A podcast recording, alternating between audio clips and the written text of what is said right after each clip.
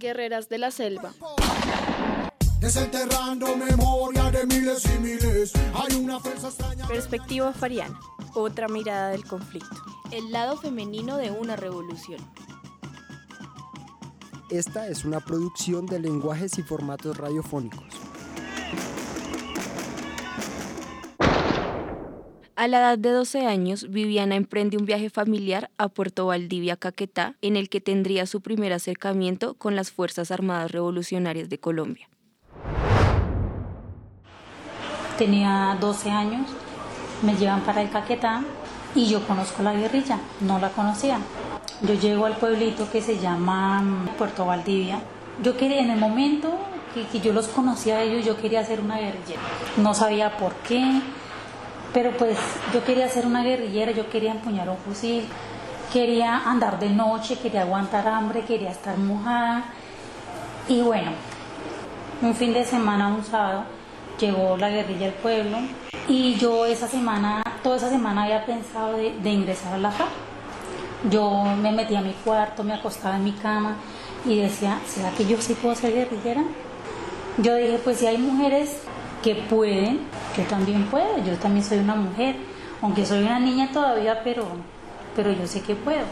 Listo, entonces llegó como seis guerrilleros al pueblo y yo les dije que me dieran ingreso. Ellos me dijeron que no. Primero porque yo era menor de edad. Y en la FARC hay un reglamento que no se podía reclutar menores de 15 años. Yo tenía 12. Yo insistí, insistí que yo me quería ir, que yo no quería estudiar más, que yo no quería vivir en una ciudad, que yo no quería estar más en un pueblo, o sea, que yo quería una vida distinta. Y de tanto insistirle, insistirle a ellos, me dijeron que, me dijeron listo, alístese. Yo había comprado la ropa interior, había comprado el par de botas, había comprado las sudaderas, el buzo, o sea, todo lo de más o menos para tres meses. Y yo dije, no, yo estoy lista. Me dieron listo, subo hacia el bote. Yo me subí y me fui. Esta fue la última vez que Viviana vio a su familia. Al llegar al campamento quedó sorprendida porque nunca había visto tantos guerrilleros juntos. Después de 19 años, Viviana recuerda el momento en el que perdió a su compañero sentimental en una emboscada, suceso que la hizo más fuerte como mujer. Eso fue en el 2004, a las elecciones de Uribe. Nos mandaron siete guerrilleros hacer un trabajo por allá en un pueblo. Y pues ahí iba mi marido. Llevábamos tres años conviviendo juntos. Y el día siguiente nos dijeron, tienen que ir a hacer un trabajo a un pueblo y usted se va con él.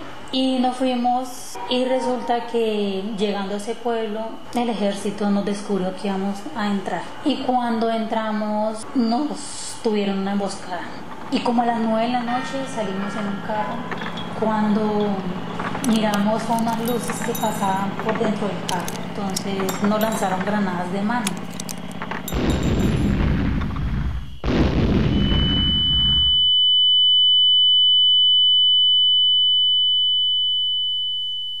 Entonces, bueno, ahí mataron al muchacho que iba adelante, mataron al conductor, no era guerrillero, le estábamos pagando el flete.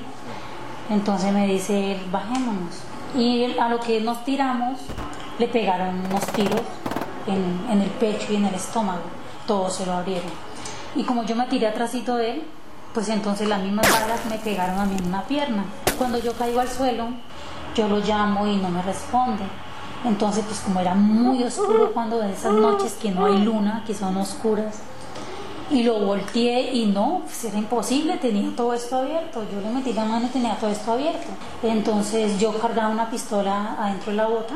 Entonces yo dije, no, pues yo no me voy a dejar coger viva porque como andaba la moda del ejército que cogía alguna guerrillera y la, si habían 100 soldados, 100 pasaban por ella. Entonces yo dije, yo no me voy a dejar violar, yo me mato, yo me voy a matar. Su consigna siempre fue no dejarse capturar del enemigo, pues ella sabía que si caía en manos del ejército podía ser violada y asesinada. Cuando yo me arrodillo para pararme, me pegan un tiro en la cara.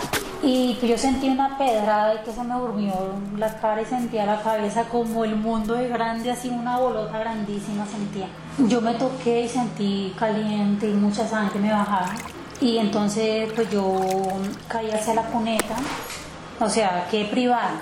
Y yo cuando volví en sí otra vez me senté y sin embargo yo dije, no, yo, yo me voy a parar y voy a salir corriendo para que pues me peguen al menos un tiro y me maten porque pues era imposible salir.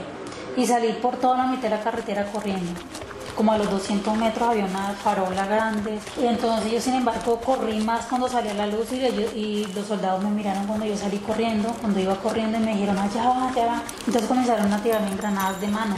Pero pues nunca las granadas cayeron adelante de mí, sino atrás. Pero sí, eso, esas granadas me volvieron nada, esquirlearon la espalda, tengo esquirleado los brazos, las piernas, la barriga, la cara, los senos, todo. Yo quedé sin vuelta nada.